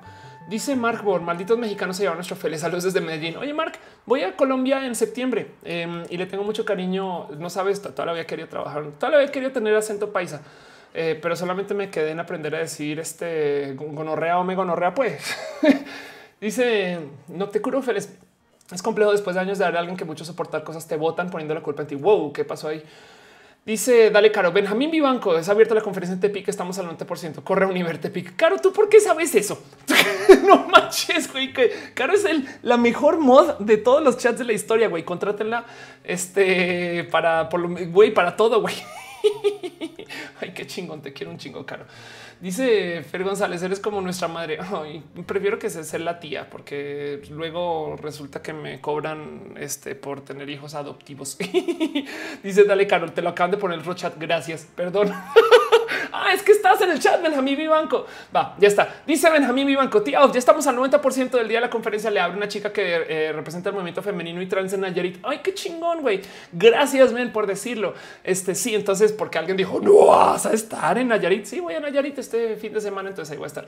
Dice Víctor Zul, es verdad, los stream con más producción usando software como OBS ya casi nadie usa y una o Periscope en lo personal los veo vacíos visualmente. Anda, este dice Master Pro este 300. ¿Qué opinas de la muerte de Linkin Park? Vamos a hablar de Linkin Park. Ya es neta. Sí, vamos a ir a la hora sad. solo quiero decir algo acerca del tema del suicidio. Es yo prefiero hablar de, del, del, suicidio a no hablarlo, porque había gente que me decía eres figura pública, Ofelia, no digas nada. Y yo no voy al revés. Es este, estas cosas hay que platicar. La gente se suicida. Sí, por motivos que parecen tontos. Sí, tienen su derecho a suicidarse. Pues sí, porque se van. Entonces, ¿qué les importa que la gente que se quede? Me explico ese tipo de cosas. Em, este dice Shaspit, ¿qué opinas de la sobre, sobrepoblación de youtubers? Si todos son relevantes, ya nadie lo es. Bueno, te voy a decir esto, Shas. Es muy difícil que exista esa sobrepoblación. Eh, si van a haber más youtubers, sí. Yuya, es más, vamos a, vamos ver qué tan grande es Yuya. Esto, esto les primero que todo les va. Bueno, saben que pequeño paréntesis les va a mostrar esto que está compartiendo a que en el eh, chat a que nos puedes decir qué chingados está pasando acá. Esto es algo del INEGI que dices el estado anímico de los tuiteros en México. Güey, perdón, como que el estado anímico, además que es histórico. Güey, con el pasar del tiempo va cambiando el estado anímico y la gente más triste está en Sonora, al parecer wow, qué bonito esto. Me pregunto cómo lo hará con palabras clave, supongo, si dices cosas, porque qué difícil que es analizar el lenguaje. O sea, si de repente dices chinga tu madre Peña Nieto, está feliz o está triste. Bueno, ahí les dejo este link igual y lo paso ahorita en el chat. Pero eh, Yuya, a ver, Yuya eh, Social Blade. Ok, Yuya es una youtuber muy pinche grande. Eh, ¿Qué tan grande? Eh, Yuya maneja algo así. Yo sé que siempre muestro esto cada rato. Yuya está manejando eh, más o menos 28 millones de vistas en todos sus videos eh, al mes, al mes. Recuerden que el Super Bowl es un evento de 170 millones, entonces Yuya no está lejos de tener un Super Bowl cada mes. Pero Yuya, este, ¿dónde estás? Tiene, eh, ¿dónde están los, la cantidad de suscritos que tiene Yuya? aquí estás. Mejor hagamos esto. Social Blade, so, a ver, Social Blade, top, YouTubers, punto los tops, los top 100 youtubers eh, y vamos a organizarlo por sus por suscritos, no? A ver, organizamos esto por suscritos. Entonces, estos son los canales con más youtubers en el, mundo mundial. Em, y pues vemos que la persona que más suscritos tiene es PewDiePie. Em, y después vamos a bajar un poquito. Eh, por ejemplo, o sea, PewDiePie es el primero, pero luego Rihanna, el Rubius, que es un español, y vamos a descontar, vamos a hacer caso omiso de estos de YouTube. Claro que el canal de música es el que tiene más suscritos, pero es de YouTube. Entonces, eh, la verdad, este pues es un poquito trampa. Justin Bieber tiene 30 millones. Hola, soy Germán, que es un chileno, tiene más suscritos en su canal que Justin Bieber. Voy a dejar que les aterrice eso un poco. Ah, es que está tapado ahí para ustedes, no?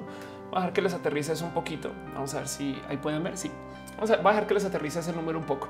Quiere decir que Germán con la mano en la cintura le puede decir a una marca Coca-Cola, güey, dame el dinero a mí y no a Justin Bieber, que yo tengo más capacidad de difusión si lo pongo en mi canal de YouTube. ¿Me explico? Ese es un güey latinoamericano. Em, luego por acá bajamos un poquito, juega Germán, tiene otros 20 millones y luego Ellen tiene 20 millones. O sea, eh, Germán con la mano en la cintura le puede decir a todos los anunciantes que están en el canal de Ellen que él puede mover los mensajes con más capacidad que Ellen. O eh, Yuya, que es nuestra youtuber mexicana más grande, tiene 18 millones. Pero si bajamos tampoco están tan lejos los demás. En Enchufe TV son ecuatorianos y mal estoy 14 millones y tienen más suscritos que David Guetta y Whatever tiene 13 millones. Ok. Entonces, eh, ¿por qué traigo esto a colación? La pregunta fue, ¿qué piensas tú de la sobrepoblación? El motivo por el cual nuestros youtubers son tan grandes es porque dentro de todo y todo no tienen tanta competencia. Sí, se chutaron todo el crecimiento de YouTube de Latinoamérica cuando nadie estaba en YouTube. Sí, se chutaron una cantidad de marcas que los impulsaron y los hicieron grandes estas cosas, pero en últimas todavía hay mucho espacio para que existan más yuyas, más whatever y estas cosas. Y ahorita lo que viene es dejen de lado todos estos youtubers, viene una cantidad de gente que está en Twitch. Em, y ellos eh, traen una mentalidad un poco diferente porque están jugando juegos en línea y demás. Eh, así que eh, de cierto modo consideren que la sobrepoblación es falta. Vamos a ver un chingo más de contenidos. ¿Qué va a cambiar?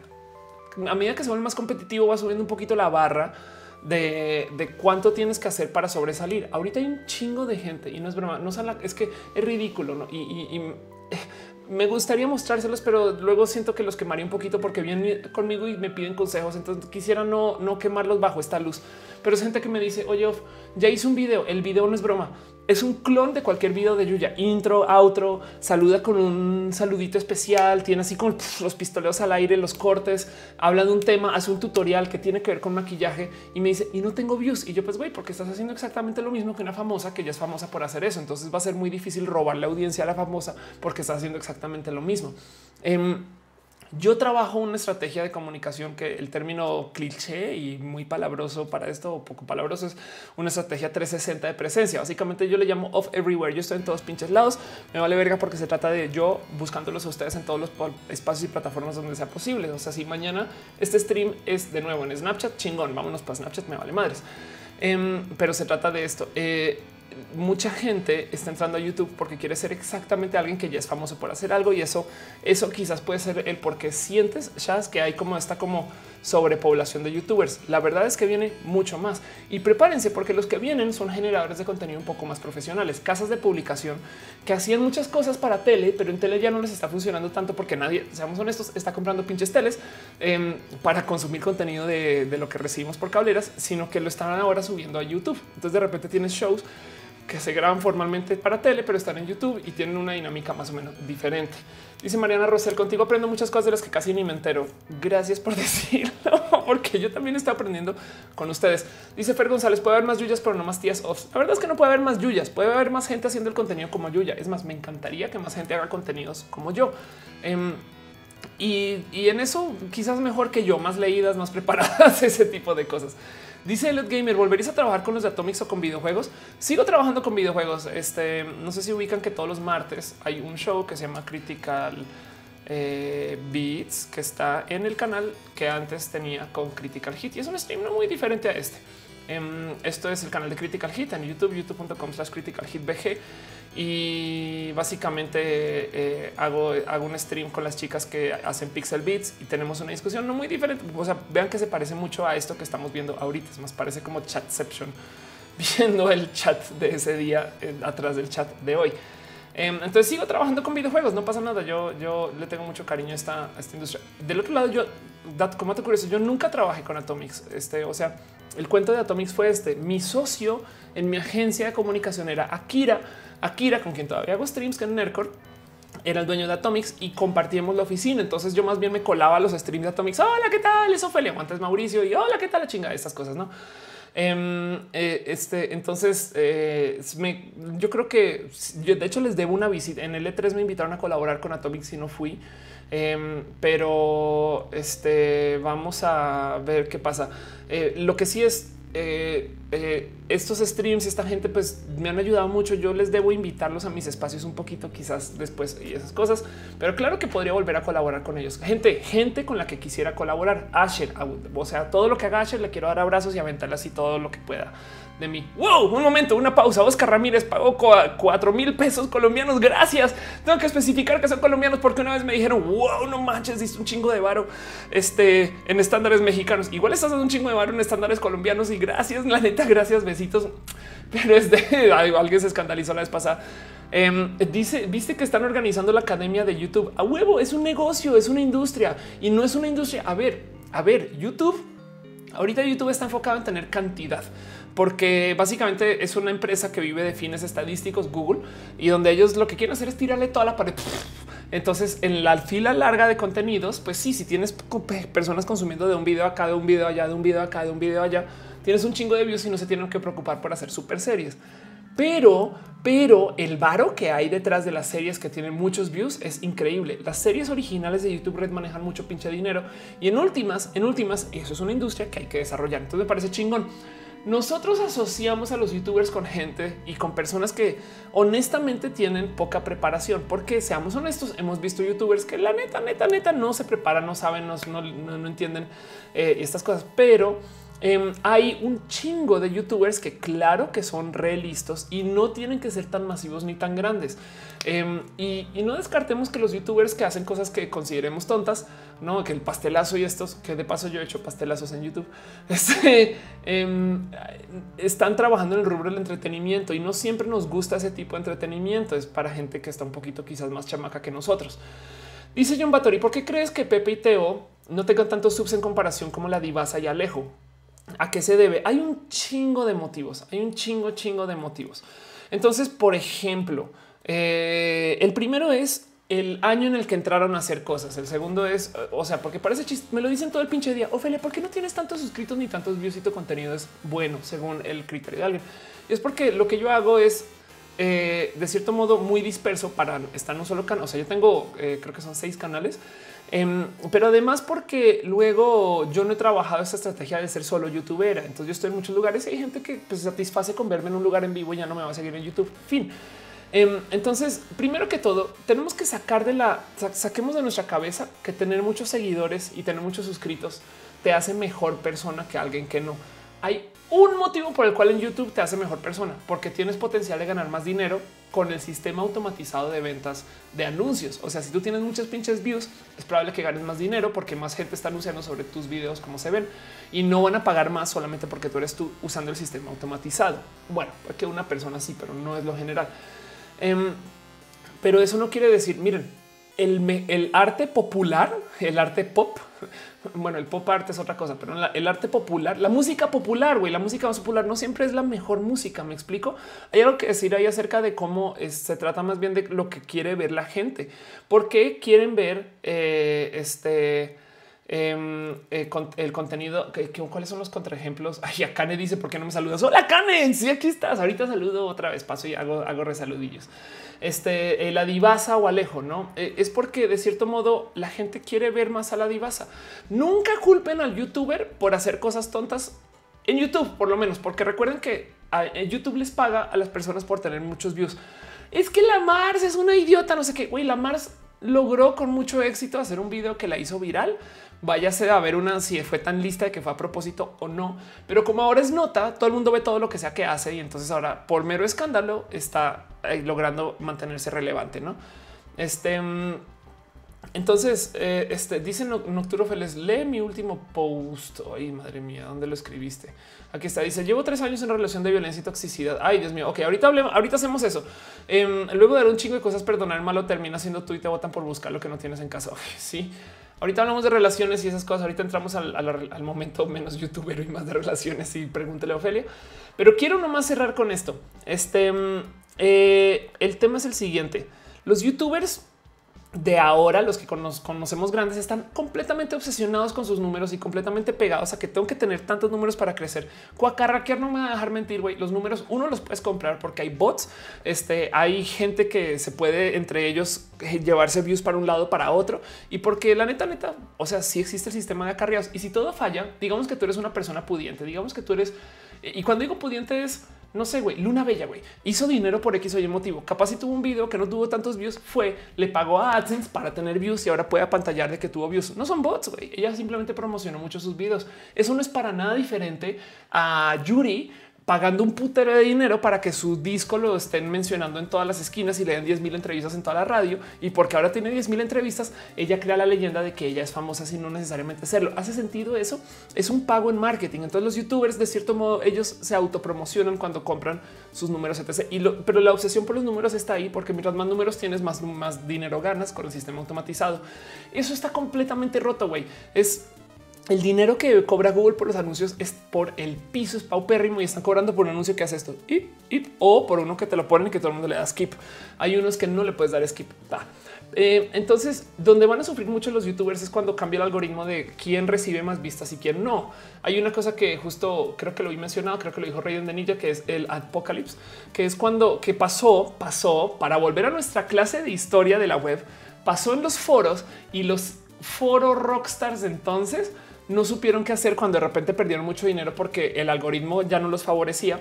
Luego pasó en los blogs cuando los blogs ya no tenían ese dinero de anuncios y ahora está pasando en YouTube porque YouTube está, está encargándose de querer enfocar sus dineros en que tengan muchos pinches views eh, regados por todos lados. Ah, voy a volver a explicar eso. YouTube ya no quiere tener eh, generadores de contenidos así súper maestros de la web, no? Qué ironía que dije eso, güey, porque venimos de foros del web. Pero más bien no quiere tener así como grandes capitanes y estrellas, sino que tiene un chingo de gente. Entonces le está quitando dinero a los de arriba para dárselo a los de abajo, que es algo súper este Robin Hood en eso. Y así generan eh, un, ecosistema que va a ser aún más diverso de lo que ya era antes que puede ser un mierdero y mucha gente se está quejando y eso es diciendo YouTube ya no quiere la calidad, no, pero pues no todo es calidad cuando estás ahí arriba em, con muchas vistas. Y eso de cierto modo este eh, eh, no necesariamente eh, implica que tus contenidos sean mejores o peores, porque de nuevo, tener muchos números no te hacen mejor persona. Es una analogía que yo uso mucho en mis pláticas. Miren, por algún motivo pensamos que si alguien tiene muchos seguidores en Twitter, wow, no manches, ha de ser wow, no es que, es súper importante, no?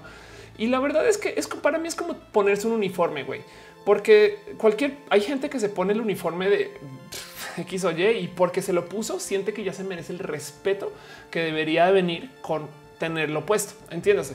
Si tú eres una persona idiota y se pone el uniforme, vas a seguir siendo idiota, güey. O sea, pendejo con uniforme sigue siendo pendejo. Tanto así, lo mismo pasa con el dinero. Pendejo con dinero sigue siendo pendejo. Este, por consecuencia, pendejo con followers sigue siendo pendejo. Em, dice Cuacarraquear es una pena. Conozco youtubers con 4 millones de vistas que sudan la gorda todo el mes para recibir 3 o 4 mil pesos de YouTube. Ándale, exacto, justo. Em, y, eso yo sé que 3 o 4 mil pesos son un chingo de dinero, pero en últimas, en cuanto a chambas va, güey, es poco. Eh, eh, y, es una cosa que el verdadero dinero de los youtuberos viene de marcas que quieren gente que tiene capacidad de, difusión o que tiene capacidad de convocatoria, ese tipo de cosas. No, yo, yo siempre he creído que este em, lo mejor que puede hacer cualquier persona que genera contenidos es conseguir, conseguir que las marcas entiendan qué representa cada persona. Entonces, el tema es este. ¿Por qué Ofelia con 30 mil subs es invitada a tantas pinches esquinas? Es porque soy elocuente. Güey, hay un chingo de youtubers elocuentes. Em, a mí me llevan y eh, eh, este porque quieren tener a Ofelia. ¿Hace sentido eso? Y yo, yo es, no saben cuánto lo agradezco y digo, sí, pues a huevo, güey, a mí me parece lo más bonito del mundo. Ay, Matu, venga. me parece lo más bonito del mundo. Hola, Matu, ¿quieres reemplazar el stream? venga para acá. Este, a mí me parece lo más bonito del mundo poder ir a lugares y poder acercarme con ustedes. Este, pero luego siempre, a mí siempre me queda esto y también puede ser mi síndrome del impostor hablando, pero siempre me queda este sentimiento de güey, pudieron haber traído a cualquier otro youtuber que hace cosas que pueden ser un poquito más interesantes. Muchas veces me pasa cuando me llevan a eventos que me llevan a mí y luego llevan a alguien que tiene eh, verdadera capacidad de llevar a chamacos impresionables este, eh, para los eventos y Cuacarraquear sabe de qué estoy hablando. Em, dice Flopweiser, recomiendas hacer videos que tienen que ver con temas relevantes, pero que son solo del momento o irte por temas que tal vez no son lo tanto, pero poco a poco generan audiencias. Definitivamente Weiser es aléjate de la temporalidad.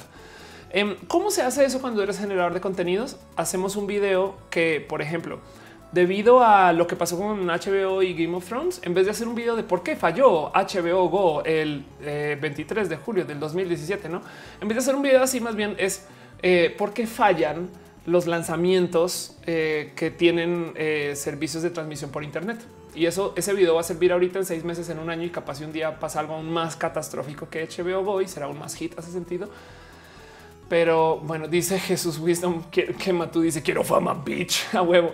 Guadalupe Ramírez dice cómo se llama tu gato? Se llama Matú, Matú el gato. Este John Bator dice que me quieren. Yo digo al revés. Yo los quiero a ustedes. Alex Duro dice hagamos cocinando con Ofelia. Güey, ya nos, morimos de hambre. Güey, yo soy la peor para cocinar, pero prometo que cuando le pongo ganitas eh, logro hacer cosas. Em, dice, dale, Caro. Eh, primero hay que estar fuera de redes sociales, lograr cosas y después viene el por qué llega el marketing después. Un poco, ¿eh? Rogel 84 dice creo que Matú cobre caro para salir en cámara, por eso se va. Eh, Mark Moore dice también hay que tener en cuenta que la gente que ve YouTube en su mayoría tiene entre 12 y 20 años. Obvio, los videos son con un contenido más elevado, no van a interesarles. Sí, la verdad es que es un poco mayor que eso. ¿eh? Eh, la mayoría de la gente ya va llegando a los 23, 24, pero, pero siguen siendo personas más chamacas de lo que crees. No em, Luis Enrique Compa dice el nuevo algoritmo democratiza YouTube. Justo el tema es el siguiente. Es más, hasta tiene nombre. El tema es PewDiePie. PewDiePie es grande porque por ser grande se vuelve más grande. Perdón por decirlo así. El tema, eh, básicamente, el algoritmo de YouTube es si tú tienes muchos suscritos, YouTube te va a recomendar más. Pues le dieron la torre a eso. Dijeron, no, güey, vamos a eh, agarrar estos views que le estamos dando a estas personas y se los damos a alguien un poco más abajo. Yo lo sentí. El Apocalypse me ayudó a mí. Mis videos comenzaron a crecer un poquito más en que sucedió el cambio. Em, y no dudo que otras personas quizás lo estén comentando algo así, pero la idea justo es entender que hay más creadores que los que ya tenemos, porque si no tenemos básicamente una cámara de eco infinita, no sé, no va a dejar de crecer. Em, dice Shaspi, el que sea la peor para cocinar sería lo más divertido a huevo. Dice Carlos Macías, afecta, afectan o benefician los dislikes en videos de YouTube. Sí, pero este, a la larga Em, es, por interpretación. Por ejemplo, el, segundo video que tiene más dislikes, porque creo que no fue el primero, es un, es un, es un video de un videojuego, es que es el famoso el lanzamiento de eh, videojuego espacial de Call of Duty que vendió un chingo, güey. Entonces, que afectan, no afectan, no sé. Em, dice eh, Elliot Gamer, ¿cómo tú crees que puede hacer crear un canal de videojuegos? Lo mejor que yo he aprendido. Hay dos modos para crecer. Uno es pagas por eso, no? Si es pay to win y pagas por eso después gastar en anuncios para que tus videos sean más visibles hasta que tengas una audiencia cautiva. dejemos de lado eh, la, suposición de que tus videos son no son malos, no? O sea, sabemos que todos tus videos son buenos y espectaculares y el contenido le gusta a la gente. Entonces simplemente los promocionas más. Si esto es algo diferente a lo que hace y poniendo anuncios del show en otros canales, pues güey, es que así funciona. O consiguiendo que gente hable de ti, es que así funciona. Tienes que promocionarte. Así seas este, eh, eh, este, güey, no sé, Shakira, güey. Y, y fíjate, el otro modo para crecerte o para conseguir más bien promoción gratis es colaborar tú vas y hablas con alguien en un video tuyo, se entrevistan, hacen un juego, hacen cosas, no sé qué lo habla. Nadie se salva eso. Güey, Shakira colaboró con Maluma. Piensen en eso. Es, es, es no puede que sean muy amigos, etc. Pero el motivo por el cual lo hacen en público estas cosas es porque en últimas ese es el modo para seguir creciendo o para presentarte con audiencias nuevas. Em, dice Luis Enrique Compamillo, emprendedor, es el momento de iniciar un canal. Oh my God, puede ser. Puede ser, dice Cody, sube Minecraft, mucho Minecraft. A huevo. Pues es que la audiencia quiere ver Minecraft, pero, pero no por eso no por eso eh, hay que, hay que eh, un restaurante que le dé a los comensales exactamente lo que quieren. Primero que todo sería un caos, pero bueno, va, ok, pues se podría hacer dentro de una gama. Hay restaurantes que te dejan armar y, son chingones, ¿eh?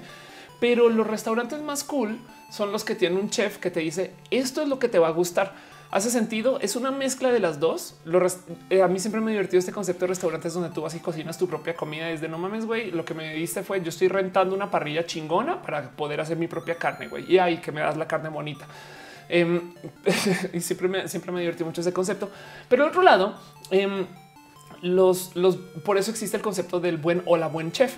Eh, porque ellos están diciendo eso es lo que te va a gustar. Entonces no descartes que tu contenido sea tan bueno que igual va a gustar eh, y donde tú estás diciendo esto es lo que te va a gustar y estás presentando algo nuevo. Dice Johnny, ¿qué opinas de Ranma y medio? Este cero coincidencia con que tenga cabello rojo y antes tuviera el cabello café oscuro.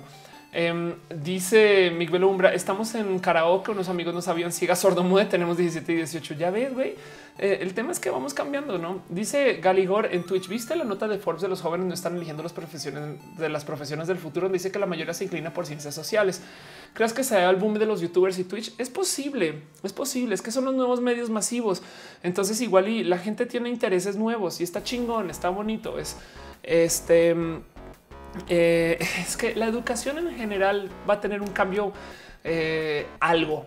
O sea, es que no, no lo he podido estructurar todavía, pero la gente, a ver, cada vez es menos necesario estudiar eh, una carrera para salir adelante con cosas, a menos que vayas a hacer algo en ciencias, por ejemplo. No es como eh, evidentemente, si vas a ser doctor, güey, yo sí esperaría que hagas tu predoctorado y llegues a doctorado y una especialización y tengas prácticas, no evidentemente. Pero si vas a trabajar en comunicación o si vas a trabajar en rubros que son un poco más suaves, que están relacionados con las artes, es difícil decirte qué quisiera que estudies para tener eso, porque además un ingeniero que se vuelve, eh, por ejemplo, pintor de óleo, güey, puede ser el mejor pintor del pinche mundo porque se inventa un sistema nuevo o está viendo las cosas con una visión diferente. En fin, ese tipo de cosas. Aún así, lo mismo este, eh, en el tema de medicina, capaz y eh, no sé, es como estamos, tenemos tanta información en nuestras manos que es, viene esta cosa que se llama la, transdisciplinariedad, de la cual he hablado mucho, que básicamente quiere decir eh, estudias muchas cosas y eliges lo que quieras. Pregunta David Álvarez Ponce, ¿cuánto ganas monetizando, monetizando tus videos en YouTube? Yo creo que ganaré como unos 400 pesos al mes. Em, y listo. Cuando Felia hace dinero de lo que hace en YouTube, primero que todo, yo soy un bicho raro para los anunciantes porque yo siempre digo quién chingados me promociona y eso no saben la cantidad de marcas que aleja no es, y lo voy a decir de nuevo. Yo trabajo mucho con Cabify. Ahí ven, ahí está el logo. Cabify me contrató para la marcha en Monterrey y me quedé trabajando con ellos. Y, siempre digo, güey, son mis patrocinadores y me quieren mucho. Y he hecho cosas con ellos porque ellos me piden que les ayude a capacitar hasta sus sistemas para que sus choferes puedan luego entender cómo trabajar con gente LGBT. Eso para mí es una oportunidad súper única y digo, no mames, güey, los quiero mucho. Gracias por darme este chance. Pero hay gente que de plano dicen, oh, deberías hacer esta mención sin decir que es una mención, hazla orgánica o feliz de no mames, güey. Em, pero por eso pagan un putero de dinero. ¿Y cuánto dinero? güey? Ahí les va, ahí les va. Cosas que yo he escuchado que se han ofrecido, no a mí, ojalá, no a mí. Em, pero el otro día me dijeron, güey, ¿no quieres grabar un video promo de una marca? Em, cervecera. Este eh, y todo lo que tienes que decir es que te gusta esta cerveza en un video que puede ser un video güey, en Instagram donde tú la estás tomando 50 mil pesos. Güey. No mames. Eso me parece la cosa más cucú del mundo. Es de wow. Ahora la pregunta es: ¿va a vender más eso? Es muy difícil de medir porque lo que quieren las marcas es que tú tengas la marca presente. Me explico que tú que tú digas no, es como de ah, ahora vamos todos a tomar esta cerveza porque la toma mi eh, persona favorita o la persona que consumo, pero simplemente que cuando tú eh, pienses en una marca la tengas como ah, yo escuché eso, esa palabra hace unos días o hace unas horas. Em, entonces es muy difícil de medir. Em, dejando eso de lado, eh, la neta, neta, neta, yo, yo estoy perfectamente bien con que, porque siempre que digo estos comentarios, la gente dice a la verga, me voy a hacer youtuber. Es de hagan lo que quieran, güey. Eh, sí que ser youtubers va chingón, pero entonces ayúdennos a trabajar el rubro de eh, curiosidad y educación. pero bueno, en fin, dice Gabriel Sanz, dame esos 50 mil y sube ese video. No, pues como te digo que si yo cuando yo les dije que eh, eh, yo quiero decir que me pagaron por, por, por decir la mención, me dijeron que no y no manches. Em, dice Pati Pichardo en la hora Si te enteraste que descalificaron a México de la Copa de Oro? me estoy enterando contigo. Dice Andrés Felipe, estoy comiendo arepas de choclo, nada que ver, pero son deliciosas hoy. Em, sí, bueno, dice Kaijin es como el momento Peñafiel de las Pixel, solamente que, bueno, no sé si eh, Peñafiel les pague a las Pixel, capaz y a mí no. Eh, Verde Martínez dice soy water, estas cosas. Sí, bueno, había visto que dejaron preguntas de temas de relación. Nos queda como media hora de transmisión porque siempre me gusta hacer dos horitas. Em, hablemos de eso, hablemos de cosas que no tengan que ver con tecnología eh, y, no más para cerrar esto. Justo, justo quería hablar de eh, cómo se lanzan los productos hoy, porque les voy a decir algo. El que HBO Go no haya funcionado bien logró que mucha gente hablara de HBO Go. No sé si eso a la larga quiere decir que más gente va a contratar o que no, o si fue un fail o no, pero ahora hay mucha gente diciendo, güey, ¿dónde pinches veo Game of Thrones? Y están hablando en redes sociales. Eso, eh, bueno, es que no sé, a lo que voy es, hasta las crisis son buenas en las redes sociales porque lo importante en las redes sociales es engagement. Y si la gente está hablando del tema, igual tiene la marca presente. Entonces puede que en la mera psicología de que estamos hablando de esto, eh, me, explico. Em, quizás Game of Thrones es un pésimo ejemplo, pero cuando sale el Nintendo Switch y esto ha pasado mil veces y casual no saben planear bien cuando salen estos nuevos productos casual no tienen suficientes para satisfacer la necesidad. Apple lo hace todo el pinche día. Les ahí les va el nuevo iPhone. Solamente hicimos tantos. Entonces mucha gente va a decir no alcancé. Entonces ahora la gente está discutiendo si lo puede comprar, no lo puede comprar y ese tipo de cosas. No, este, en fin. Eh, entonces yo siempre dudo de, de si es a propósito o no y esas cosas. Eh, Brujo Miel dice quiere ahora sad. Vamos a hablar de cosas sad. Dice Mónica Ramírez. A mí me parece fabuloso. Conozco niños transporte que están completamente claros. Eh, no necesito un juicio. Este ah, estamos hablando de los niños. Sí, ah, dice tránsito hizo la autocorrección. yo también, yo soy una niña transporte eh, y también soy una niña transformer. Em, dice Andrés Felipe, eso depende. Mira lo que le pasa a Samsung. Tiene menos confianza de sus seguidores. Es verdad, es verdad. Dice Dale Caro, momento toro rojo del directo de Of Course. Anda, sí, puede ser. Vamos a hablar. Dice Lex, eh, yo empecé streamando una Mac Mini como con siete piezas de software para sacar un stream, un stream pinchirriento antes que existiera OBS. Em, eh, multiplataformas, pero echando un putero de corazón poco a poco realmente quieres hacerlo hasta el camino. Las dificultades te van a ayudar a conectar con la gente a huevo. Justo de eso se trata. Este eh, dice Lex Grizzly: Never let a good crisis, a good perdón, never let a good crisis go to waste. Nunca dejes, nunca dejes. Está tratando de traducir en tiempo real. No tengo ese skill claramente. Nunca dejes que una buena crisis se vaya eh, al mal gasto. No. Eh, Miguel Umbra dice: Si necesito alguien que apoye a difundir hashtag operación Operation Samus Return sobre Metroid para que venda estos dos que saldrán y que no pase otros 7, 10 años para otro. Sí, es verdad, es verdad. Tienes toda la razón. Eh, Nocte Félix dice: Puedes ayudarme en serio. Quiero tu consejo con mi tema de relación. Tu pregunta, eh, a ver si recuerdo bien cómo fue. Lo que dijiste es: ¿Qué haces tú con una relación tóxica? Em, el tema de las relaciones, hasta donde yo lo veo, es el siguiente. Y estoy hablando con el corazón muy roto porque hace unas semanas tuve una decepción eh, de temas de mi eh, cómo me llevo yo con mis relaciones y estas cosas. Ofelia, ¿qué pasó? No sé qué. Básicamente, eh, yo he tenido relaciones muy rocosas. Mis últimas tres, tres exnovias eh, han sido personas con quien corto, pero no, pero seguimos hablando, pero no, y, se vuelven relaciones complejas porque no sabemos si somos o no. Y entonces cuando peleamos eh, acaban muchas veces en bueno, pues es que éramos amigas, por eso no, no hay, no hay decepción, güey, porque ya hemos cortado y es complejo y yo me relaciono muy complejos y lo voy a dejar en eso. Pero acerca de las relaciones tóxicas, em, una de las cosas que me han dicho muy, muy constantemente, eh, por lo menos en, ocasiones muy repetidas, es siempre, siempre eh, tú permites que lleguemos a este momento tóxico. Me lo han dicho por lo menos